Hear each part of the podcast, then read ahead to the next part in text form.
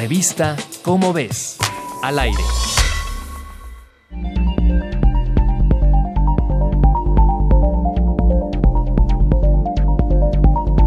La humanidad ha dejado de creer en muchas formas de gobierno, en distintos estilos de vida y hasta en deidades.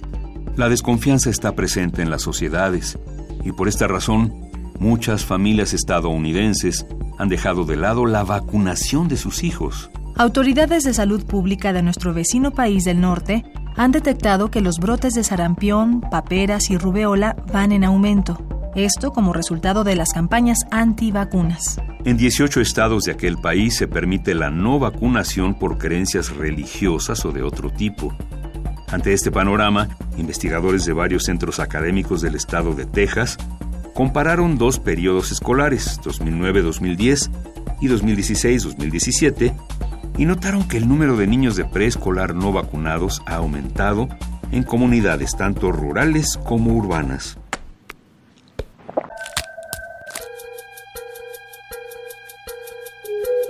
El estado de Idaho tiene los 10 distritos con los índices más altos de niños no vacunados, y en uno de ellos, 27% de los pequeños no recibieron vacunas entre 2016 y 2017. Los distritos con mayores índices fueron poblaciones de zonas rurales de menos de 50.000 habitantes, pero al estudiar centros urbanos de más de 400.000 personas, se dieron cuenta que también había índices altos de no vacunación.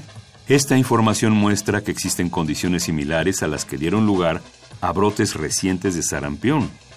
De acuerdo con el Centro Nacional de Inmunización y Enfermedades Respiratorias, en 2014, Estados Unidos experimentó un número récord de casos de dicha enfermedad, 667, el mayor desde que se documentó la erradicación del sarampión en el año 2000.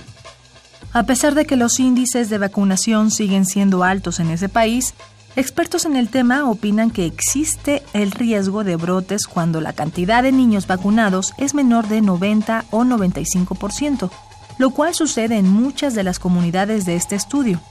Resulta asombroso pensar que se han dado importantes avances en el desarrollo de vacunas y no obstante, miles de personas optan por no utilizarlas, dejando comunidades enteras sin protección contra enfermedades que pueden ser graves. Virus, bacterias, el reino fungi y otras galaxias podrás encontrarlas en la revista ¿Cómo ves? Búscala en tu puesto de revistas más cercano.